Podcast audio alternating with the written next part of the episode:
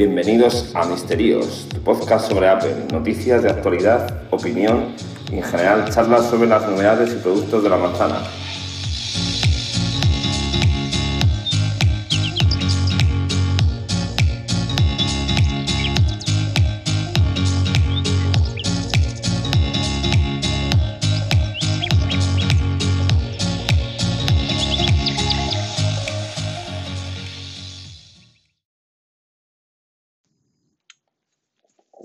Noches y bienvenidos a Misterios. Y hoy quería, quería grabar un podcast un poquito...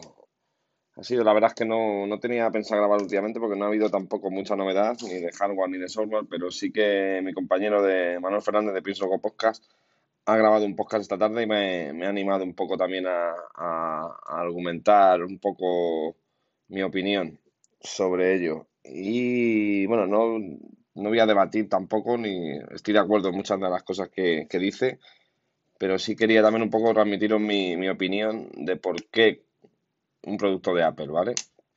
Él, él, por ejemplo, decía que lleva seis meses probando productos, ahora mismo está ya en un estado que ha probado, tiene prácticamente el parque completo, ¿vale? Y es cuando te empiezas a dar cuenta de la, de la facilidad de uso, como bien dice. Incluso ya está probando cositas en HomeKit y, y con atajos que si lo vas uniendo todo, pues puedes hacer que te sea todo bastante más, más sencillo. Eh, y yo quería apuntar una cosa que no ha dicho y que es muy típico, y es cuando te compras un producto de Apple, la gente te suele criticar por el elevado, elevado precio que pagas, y, eso es así, son productos caros, nadie lo discute, pero sí que hay una cosa que creo que merece bastante la pena, y es la, la cobertura que tenemos en el hardware que compramos. Eso, mm, cualquiera que lo sepa, incluso él, eh, Manuel Fernández, lo puede, ha sido testigo, ¿vale? De cómo tú tienes un problema en Apple y puedes tener mala suerte y que no te atiendan como Dios manda, en cuyo caso es, es cuestión de insistir, pero siempre te van a dar una solución y en caso de que tengas un problema de hardware te van a dar una sustitución en el acto, que eso es una cosa que no hacen todas las compañías, ni, ni, de, ni de lejos, y es una cosa que, que la verdad es que está muy bien porque, oye, ya que te has gastado un dinero elevado, pues tienes la seguridad de que durante dos años que te dura la garantía vas a poder tener un reemplazo en caso de que tengas un, una avería y eso es, eso es una cosa a tener, a tener en cuenta porque tienes un soporte tanto telefónico como in situ en tienda que no te lo da, no te lo da ninguna empresa. ¿eh? Tengo otro compañero que tuvo un problema con el Mac e incluso llamando por teléfono se lo arreglaron, ¿vale? Eso Pensamos que es una tontería, pero tener ese tipo de soporte no, no es sencillo. Eso por un lado. Eh, soporte telefónico, como os digo, soporte de software, soporte de hardware. Incluso, pues no sé, o sea, tienes cualquier duda y siempre te van a poder contestar de forma amable y siempre te van a poder ayudar. Y eso la verdad es que, que oye, es una, es una garantía, dado a que pagas un elevado precio, pero tienes una ayuda también vía software. Cuando digo software es hacer hincapié en que tú te gastas 600, o sea, un dineral en un teléfono, en un iPhone en este caso, pero, jolín, vas a tener cuatro años de actualizaciones aseguradas, que eso no te lo da ningún otro, ninguna otra compañía. Y eso es muy importante porque las carencias que tengas ahora mismo, a lo mejor el año que viene eh, se solventan o te añaden nuevas funciones y hacen que la vida útil del dispositivo vaya a más. Entonces, el que en su día se compró un 6S, hoy en día en iOS 13 puede hacer muchísimas más cosas que cuando se lo compró en iOS 9, por ejemplo. ¿Vale? Entonces son cosas que hay que tener también en cuenta. No solo lo que vale el dispositivo ahora, ni la capacidad de hardware, que eso a todo el mundo le gusta tener el último del último, pero al final el hardware eh, te dura unos meses, porque en tecnología lo que ahora mismo es la mejor pantalla en cuatro meses ha sido superada por otro. Entonces, mm, pretender tener mejor hardware es un poco absurdo. tenemos que enfocar un poco las cosas hacia el uso que vamos a dar y a la cobertura que vamos a tener, o por lo menos también poner un poco en valor. Y simplemente quería hacer una anotación de eso porque es una cosa que, se, mucha gente, oye, te ha gastado 279 euros en usar, pues ya. Pero es que son unos auriculares, por poner un ejemplo, que aparte de ir de maravilla y ser de, de lo más top, eh, pasa eso. Si el año que viene tengo un problema, me lo van a cambiar, por ejemplo. ¿Vale? Y te los cambian porque la calidad de audio ha fallado, como a mí en su día los, los setpods de cable, que son, pues igual, unos cascos que vienen con el teléfono, que vayas a la tienda y te los cambien, no es muy normal, ¿vale? cualquier otro teléfono, tú compras unos cascos y vas al año diciendo que los cascos serían peor y te van a decir, vale, cómprate otros. No te van a hacer ni puto caso, eso es así. En su día también tuve problemas con el iPhone 7, antes de venderlo le cambié también la bandeja, por ejemplo, que estaba la gomita que se salía, eh, arreglaron un problema con el audio, en su día ya vi también un iPhone 5, me dieron todo de reemplazo, eh, un iPad mini, o sea, yo también he tenido problemas, no ha sido todo maravilloso, al final el hardware se estropea y muchas veces viene mal de fábrica y se acaba cascando, pero no sé, siempre he tenido la verdad que buenas, buenas sensaciones. El mando del Apple TV también me lo cambiaron simplemente porque no iba del todo fino. No es que fuera mal, simplemente notaba que no iba bien y que al principio iba mejor. Lo llevé y me dio nota al instante. Entonces, son cosas que también hay que poner un poco en la balanza. No solo es el que tenga más o menos funciones, o el que vaya mejor, o el que haya productos de la competencia más baratos, que siempre los va a haber. Eso dejarlo claro. Pero bueno, este podcast de todas maneras será un poco apuntalar eso, que sí que es verdad que cuando oía el podcast de mi compañero lo he pensado. Y ahora sí que os quería contar un poco eh, el podcast que tenía ganas de grabar hace tiempo, que es sobre el iPad. ¿Vale? Yo he sido usuario de iPad de, bastantes versiones de iPad, en concreto mi primer iPad fue el iPad 2, luego pasé a un iPad mini 2, luego pasé a un iPad Air 2, creo que lo estoy diciendo bien, sí, iPad Air 2, y luego pasé a un iPad 2018 y actualmente no, no tengo iPad. Y vas a decir, joder, pues si no tienes iPad será por algo, efectivamente. No he tenido iPad, pero eh, esto es como todo, es la, depende de las situaciones de cada uno, hace que puedas usar más un dispositivo o menos. Me refiero, no lo mismo vivir en una casa que en otra y tener unos hábitos que otros, con lo cual hay determinados momentos en los cuales yo un iPad no lo he necesitado. A ver, necesitar no lo necesito nunca, ¿vale? No es un dispositivo en mi caso que sea necesario, es un dispositivo totalmente opcional, pero sí que es verdad que en determinados estados de tu vida puedes llegar a necesitarlo más o menos o a, valorar con parte uno, vaya. Y yo ya desde el verano llevo detrás de un iPad desde que salí iOS 13, básicamente. ¿Y por qué? Porque creo que ha dado bastante vida al, al iPad. Pero sí que es lo bueno que al no ser una compra locada y tener tiempo para ir probando, ir viendo uno, otro, me ha dado, me ha gustado porque he podido probar varios, no en tienda, sino en el trabajo. Y en concreto esta última semana he probado dos, por eso de ahí que quiera grabar este podcast. Y sí que tenía ganas de, transmitiros un poco mis sensaciones probando un iPad y otro. En concreto, me voy a ceñir un poco lo que hay ahora, ¿vale? Que es el iPad, el más barato que hay ahora mismo, que es el iPad de 2019, el iPad de 10,2 pulgadas que ese iPad vale 379 euros. Y ese iPad esta semana a un usuario de mi trabajo lo, lo pidieron y lo configuré y bueno, pude usarlo no a nivel como si fuera mío, pero sí he podido usar el iPad eh, bastante en profundidad y, y, no como lo es en una tienda, ¿vale? El iPad arrancado desde cero, actualizándolo, instalando correo, en, en fin, dándole un poquito más de uso. Y la verdad es que, bien, bien, me ha gustado bastante porque mm, yo viniendo de un iPad 2018 pensaba que era más de lo mismo y oye, cuesta un pelín más, es inapreciable la diferencia, pero sí que es verdad que ese salto de pantalla se nota, se nota para bien, porque los teléfonos han aumentado mucho las pantallas y las, lo que era antes 9,7, que era el estándar del iPad, eh, está bien, pero sí que es verdad que un poco más, como la 10.2, se agradece. Me ha sorprendido la calidad de la pantalla me la esperaba peor, la verdad. Y fijaos que estamos hablando de la peor pantalla que hay en un iPad. Una pantalla que no está laminada, una pantalla que sí que retina, pero no tiene una, calidad muy buena, pero se ve muy bien, la verdad. O sea, la experiencia ha sido muy buena y me ha sorprendido que, bueno, eso no tanto, porque ya este verano estuve con dos semanas con iPhone 7 y vi eh, el rendimiento que tenía en iOS 13 y en eso no me ha sorprendido, pero sí que debo decir que, que ahora mismo es un iPad completamente capaz de todo. Sea, no vais a notar una gran diferencia entre coger un iPad de 10,2 a coger un iPad superior en cuanto a rendimiento. Cuidado, las hay y se notarán en un futuro. Pero a día de hoy es un iPad que está muy bien. ¿En qué se nota para mal? Pues un poco como os digo, la pantalla, aunque es muy buena, si queréis una, algo más de calidad, hay que pasar por caja y tratar hacia otro iPad. El tema del peso, por ejemplo, si también es un iPad más pesado, es un iPad más grueso. El tema del diseño, pues se nota que, no, no, va a la última. Y luego el tema, por ejemplo, eso del procesador, una 10. Eh, las cámaras son horrendas. Eso es un tirón de orejas para Apple porque nadie, o yo por lo menos no busco buena calidad en las cámaras del iPad, pero me parece que la cámara delantera del iPad 10.2 es la misma de siempre, de 1,2 megapíxeles y se queda corto para cualquier uso que pueda dar de videoconferencia. Y ahí sí que hay que dar un pequeño tirón de orejas. Y el grosor ya lo comenté también, es un iPad que no es que sea ningún iPad de grueso, pero es el más grueso de todos. Son 7,5 milímetros, si mal no recuerdo. Entonces, bueno, eso es a tener en cuenta. Precio 379, lo podéis encontrar más barato en otras tiendas, así que la verdad es que un iPad muy, muy recomendable para cualquier uso. Siguiente iPad que he podido probar, en este caso un poco menos, que es el iPad que yo ahora mismo compraría, si tuviera que elegir uno, es el iPad Air. El iPad cuando salió, que fue en marzo, yo lo critiqué porque me parecía un iPad eh, que era más de lo mismo y a un precio más elevado, 549 euros, parecía caro.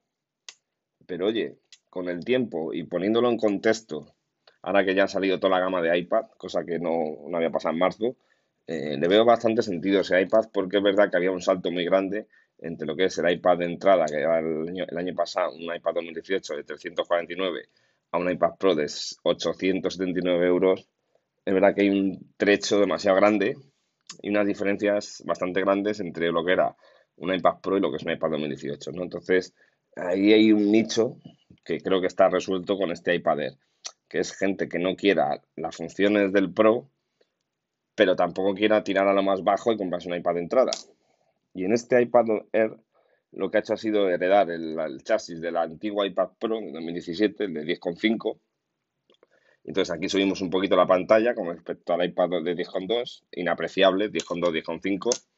Pero sí que hay una cosa que me ha gustado mucho esta semana y lo he podido probar un poco en mano. Y es que, por ejemplo, los biseles del iPad Air son incluso más pequeños, los laterales, que los del iPad Pro. Porque en el iPad Pro hay un pequeño engaño con lo que es todo pantalla y luego realmente no es así. El iPad Pro lo que hace es que es uniforme. Tiene el mismo bisel eh, en los laterales como en el arriba y abajo. Y los iPad anteriores no. Pero el iPad Air, el bisel que tiene lateral es incluso más fino. Con lo cual, hostia, cuando lo ves delante tuya te das cuenta que apenas hay bisel. Donde si tienes es arriba y abajo. Ahí el bisel es más gordo.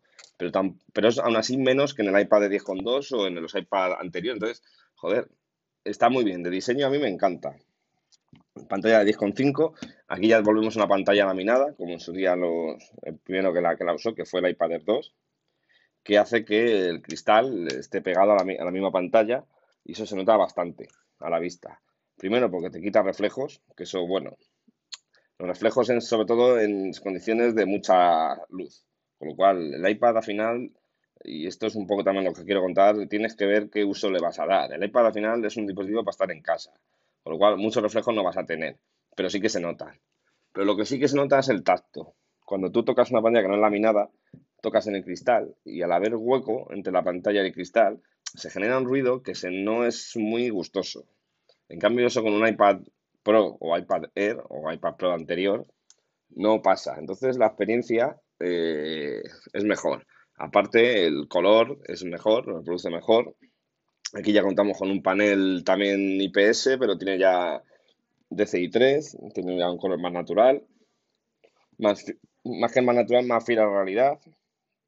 Contamos con una pantalla Trutón, exactamente igual que la de... En, en condiciones de calidad es una pantalla 90% igual que la del iPad Pro.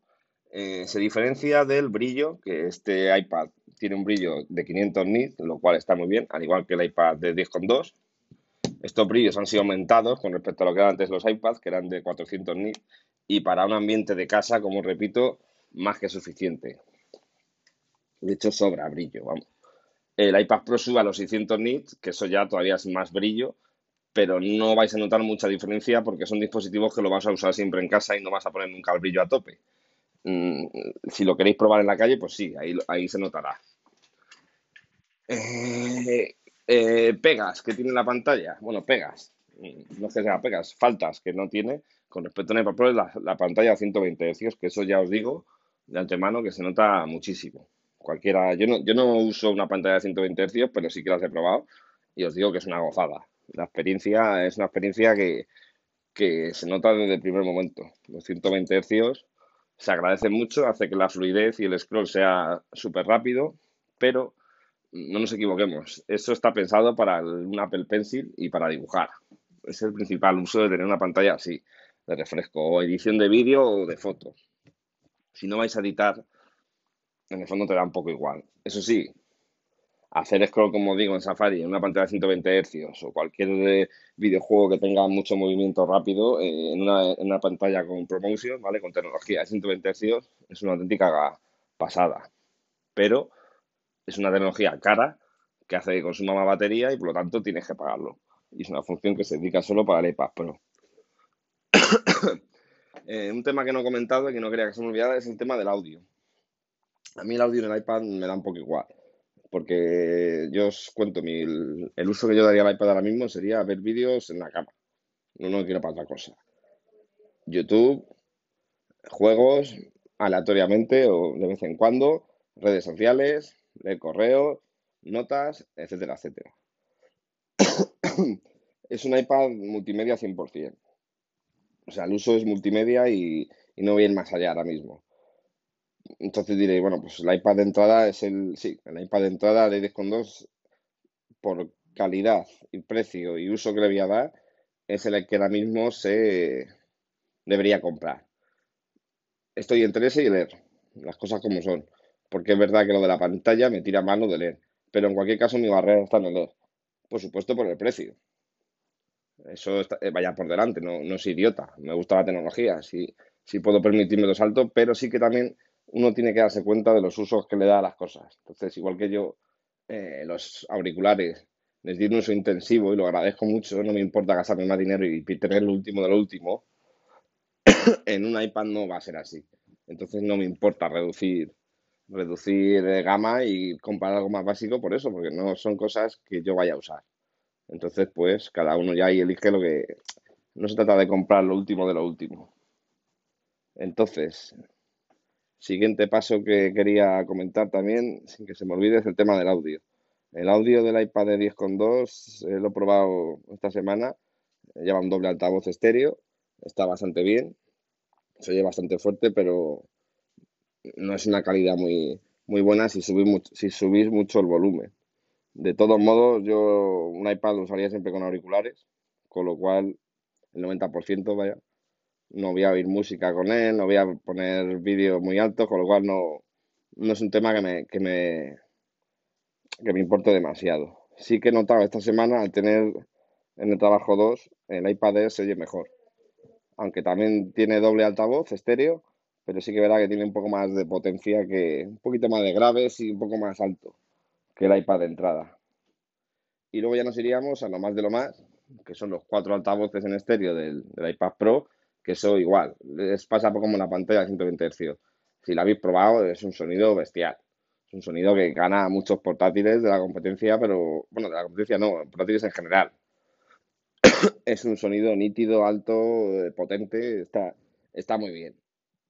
Pero volvemos a lo mismo. Si necesitas ese sonido en una tableta, pues habrá quien sí, habrá gente que viaje y vaya a hoteles y se vea directamente una película, una serie de la iPad. Entonces, bueno, pues te puede venir bien. Yo no va a ser el caso. Entonces, pero hay que valorarlo. O sea, ese sonido está ahí y la diferencia es, bastante alta. Eh, el tema de las cámaras, voy a pasar rápido, ¿vale? El tema de las cámaras, la mejor que hay, la del Pro. Pero sí que es cierto que a mí la cámara que más me... Hablo de cámara trasera. La cámara que más uso le podría llegar a dar es la cámara frontal. Porque en caso de usarla serían una vídeo por FaceTime o, o Skype, entonces esa cámara sí que es más importante. Y en esa, el iPad, como os he dicho antes, el iPad 10.2, la cámara de 1.2 es horrenda. La cámara horrenda. O, tiene la luz encendida o te ven pixelado. La cámara del iPad Air sube ya a los 7 megapíxeles, con grabación a 1080, si mal recuerdo, y esa es exactamente igual que la del iPad Pro. Entonces ahí, ahí, ahí mejor. O sea, dos cámaras, oye, para hacer una videollamada, pues te, te, te resuelve un poco. Y la trasera, la mejor de todas es la del Pro. Lo que pasa es que no voy a entrar mucho en eso porque es que la cámara del iPad me parece ridículo. O sea, no lo, la cámara del iPad es para escanear documentos en un momento dado y ya está. Entonces, creo que las tres cumplen, a pesar de que la, la mejor era del Pro. Siguiente cosa, el procesador, ¿vale? Una cosa, corazón del dispositivo. Eh, el iPad de entrada es una 10, es un procesador que se inauguró en el iPhone 7 y que actualmente eh, va muy bien. En iOS 13 la verdad es que mejoran el rendimiento. A mí iOS 13 está pareciendo un gran sistema operativo en contra de muchas corrientes de fallos y demás. A mí me parece que ha sido un salto en calidad y en cantidad y los problemas que ha habido han sido resueltos. Y yo hablo de mi experiencia, además en varios dispositivos, no lo sé solo en el, en el último iPhone y creo que ha sido para mí ha sido un éxito. Un éxito. Y en, en una 10 ahora mismo va muy bien. El problema que hay aquí es que, evidentemente, eh, bueno, voy a hablar del procesador y la RAM. Eh, a diferencia del iPad 2018, que llevaba 2 GB, a este iPad le han subido 1 GB. Entonces ya son 3 GB de RAM con el A10. Y eso en consecuencia eh, nos va a dar un añito más de actualizaciones seguro. Entonces es un iPad que ahora mismo en iOS 13 va a ir muy bien y en iOS 14 también. No esperéis mucho más allá de eso, ¿vale? Porque eh, esto va en relación a lo que pagas. Es un, es un procesador antiguo ya, ¿no? O sea, ahora mismo vamos por el A13. Entonces, pero sí que es cierto que si veis cualquier vídeo comparativas en cualquier juego, la gente que lo use para jugar, que no dé miedo porque los juegos que se hacen para móviles los hacen en dispositivos antiguos para que funcionen en cuanto más dispositivos mejor. Con lo cual, no penséis que porque tenga un iPhone 11 Pro van a hacer juegos para ese móvil. No, te van a funcionar igualmente un iPhone 10S, un iPhone 10 y un iPhone 8 porque tienen que hacerlos que funcionen directamente. No es como un ordenador, vamos. Y evidentemente, si nos ponemos a compararlo con un iPad Pro en temas de edición, pues allí hay un mundo entre uno y otro. Pero estamos en lo mismo. Si lo vas a usar como un ordenador o pretendes usarlo como tu sustituto de ordenador, vete a por el Pro. Pero si el uso que le vas a dar en multimedia, no te lo pienses y vete a, por el iPad de entrada que te vas a ahorrar un, buen dinero. Una cosa interesante, y que tampoco quería que se me olvidara, bueno, voy a, acabar mejor con lo del procesador, que si no voy saltando de un tema a otro y, no termino. Eh, el tema del procesador, eh, nos hemos quedado en el iPad de entrada de Discon 2, que tiene una 10.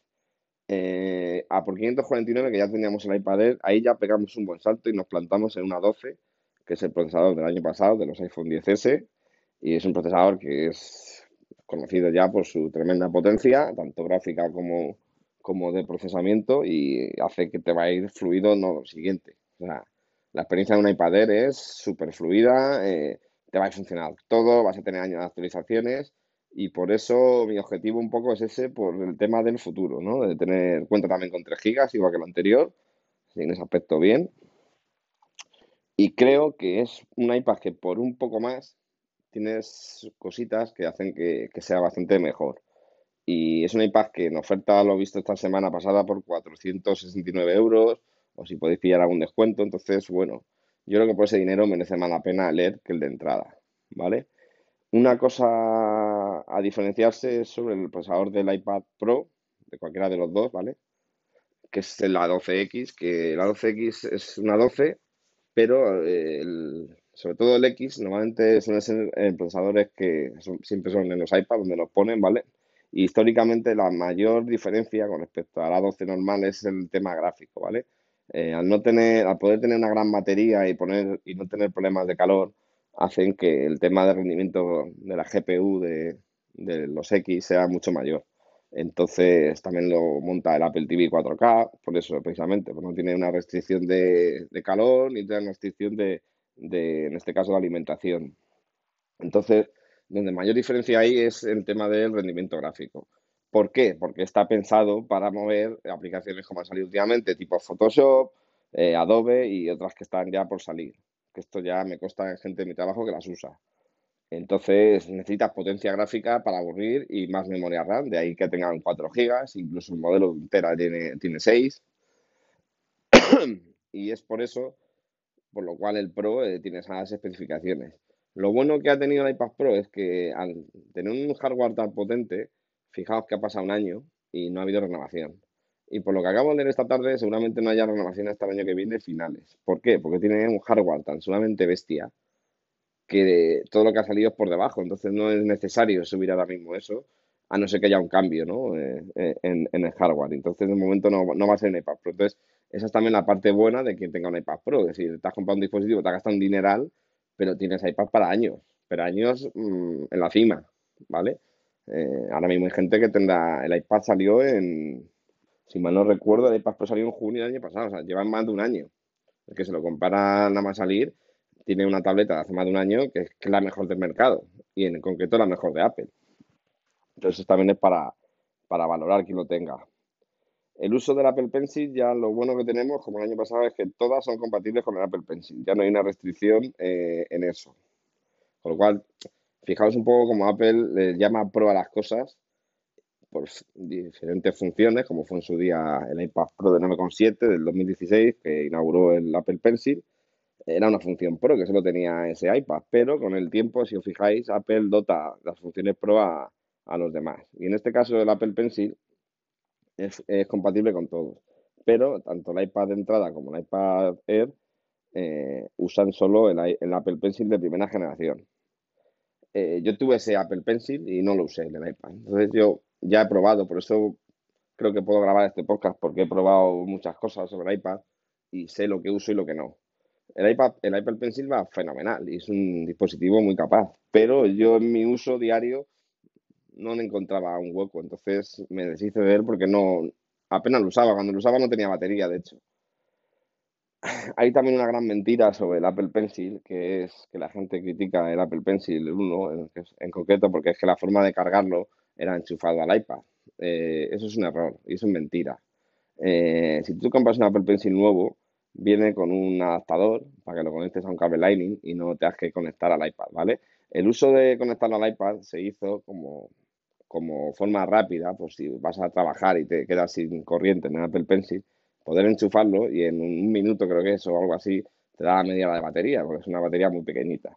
Entonces, no nos equivoquemos que para cargar el Apple Pencil no hace falta enchufarlo al iPad. Lo puedes cargar con el adaptador que viene, ¿vale? Que eso es un poco la crítica de, es que el Apple Pencil, bueno, es un poco una mentira que se corrió, porque queda gracioso conectar el, el Pencil al iPad, ¿no? Pero no es así, ¿vale? El iPad 2, el iPad Pro, perdón, eh, al no tener eh, puerto eh, Lightning, que eso es una gran diferencia entre, entre esos iPads, tiene, usa USB-C, pues el iPad, el Apple Pencil es más chiquitito, es de un tacto diferente y se conecta de forma magnética al iPad y se carga. Es mucho más cómodo, siempre lo tienes cargado y abulta menos. En eso no hay color entre uno y otro, pero igual, para el que lo use. Entonces, es ahí, eh, esa forma de conectar el iPad y, ese propio Pencil, perdón, no iPad, está mejor solucionado en el Pro, que duda cabe. También por su forma cuadrada, hace que se aloje de forma magnética en uno de, los laterales y automáticamente se cargue. Aparte es un pencil que tiene gestos, si tú le das un doble tap cambia el pincel. Entonces yo he visto a gente en el trabajo que dibuja y otro amigo, Pedro, que se dedica también al tema del diseño y tú les ves manejando el Apple Pencil y da gusto, pero es gente, como digo, profesionales de, de eso. O sea, es gente que sí o sí, en ese caso, es comparte un iPad Pro. O sea, comparte el último último que lo vas a usar y lo vas a, y lo vas a agradecer. Pero para hacer scroll en Twitter o en el marca, pues sinceramente, ni el 1 ni el 2. No te compres un Apple Pencil. Eh, siguiente cosa que quería hablar, bueno, antes me queda un poco los procesadores, simplemente decir que el iPad Pro, evidentemente, va a tener un año de actualizaciones y de buen rendimiento debido a su potencia, pero al igual, no quiere decir que los otros se vayan a joder el año que viene, tampoco es eso, ¿vale? Seguramente te canses tú antes del iPad que del soporte que te dé Apple. Eh, una cosa importante, y que antes también había diferencias, esta de las funciones Pro, que en su día tenía el iPad y que ya las tienen todos, es el tema del Smart Keyboard que es el conector de tres puntitos magnético que usan en los iPad antiguos Pro para conectar el propio teclado funda de Apple. Eso está bastante bien porque aunque hay soluciones de terceros, sí que por lo que he visto, mm, si no la mejor de las mejores, el teclado funda de Apple, aunque vale un riñón, es súper práctico. Entonces, ahora mismo ya en el iPad de entrada, en el Air y en el Pro, tiene exactamente el, mismo, la misma, el mismo anclaje de teclado funda. y eso está bien porque es una cosa que, que para que la quiera usar yo no sabría deciros si, si eh, la usaría o no, porque es, es un tema que no he probado y tampoco quiero decir si vale la pena o no, porque es una cosa que igual que el Pencil lo probé durante casi un año, esto no. Entonces no sabría si una vez teniéndolo se usa más o menos, pero sí que deciros que en cualquiera de los tres casos tenemos, tenemos ese, ese, ese puerto. Eh, fijaos que no he hablado del iPad mini, lo he dejado al margen, porque creo que es un iPad que no entra en discusión sobre estos tres iPads, ¿vale? Ahora mismo la gama de iPad, afortunadamente, aunque es muy extensa, es muy, es muy grande y da para todos los públicos y para todos los bolsillos. Pero el iPad mini creo que va enfocado a un, a un usuario. El iPad mini es movilidad pura y dura. Entonces, comparar un iPad mini con un iPad Pro de 11 veces me parece ridículo porque no. Creo que son dispositivos que, aunque se llamen iPad, son diferentes completamente. Entonces, no, no lo voy a meter ahí ni lo voy a comparar. En cuyo caso, deciros que a mí el iPad mini me encanta, pero no lo compro porque vale muy caro para yo al uso que le daría. Pero sobre estos tres iPads sí me apetecía hacer un poquito una, una review de lo que yo he podido probar del Pro, de lo que he podido probar del Air y, y del 10.2. Eh, hablo sin haber tenido ninguno como uso principal, con lo cual son todo valoraciones que yo he podido sentir o ver, pero no, no hablo con la verdad absoluta, porque eso hasta que no tenga uno y lo, y lo pruebe bien. Pero bueno, decir simplemente que como iPad lo, mejor de lo mejor es el Pro, pero que sí que creo que, en, pero vamos, yo eh, hablo de mi caso particular, ¿vale? Mis opiniones son sobre yo el uso que di al iPad. Evidentemente, mi compañero Pedro, que le da un uso intensivo, que le encanta editar, que Photoshop, tan, o sea, él está encantado con su iPad Pro de 12,9, el más grande de todos, pero porque es que lo usa. O sea, ahí ese hombre, por ejemplo, no tiene duda, pero otras personas, pues sí. Esto es aplicable al Apple Watch, es aplicable a los iPhone y a un montón de cosas. No tienes por qué compartir el último de lo último, pero tampoco podemos negarnos ni, ni, ni decir que un iPad es, mejor que un iPad Pro, por ejemplo, o, que un iPad de 10.2 es no, no es igual. Ahora, yo mi recomendación, si vas a usar multimedia, si no vas a dar caña a la edición, mmm, nada, se me olvidaba el tema del USB-C también, que es una gran diferencia entre los iPads actuales y los iPad Pro. Eh, el USB-C, eh, que cabe, que da más capacidad que, que Lightning, pero yo ahí voy un poco contra corriente. Yo creo que eh, Apple puso el iPad, el USB-C, porque la gente quería que fuera más como un portátil y se tuvo que ver un poco apresurada a poner ese puerto. Pero yo ya me he encontrado con mucha gente que después de estar hablando sobre que el iPad no tuviera USB-C, lo tiene y no conecta absolutamente nada. Y es porque, si lo piensas bien, nos vamos hacia un mundo que es inalámbrico. O sea, ya no queremos enchufar memorias externas a una tablet. Lo que queremos es usar archivos, usar Dropbox, usar Google Drive, etcétera, etcétera.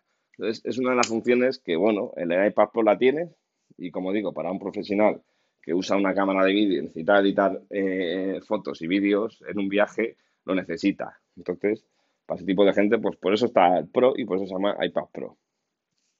Para poder en cualquier momento enchufar un dispositivo, una memoria que te lo lea eh, eh, como una memoria, ¿vale? Sin problema. El tema de enchufar un monitor, pues igual. Una persona que se dedica a retoque de fotos y quiera enseñar una reunión a alguien, pues poder en un momento dado enchufarlo al monitor y ver lo que tienes en el iPad. ¿Vale? Eso con un USB-C es, factible sin ningún tipo de problema. Pero no veis, son usos que yo, y como yo, muchísima gente no va a usar. Entonces, pues bueno, si quieres pagar más por tenerlo, ahí lo tienes.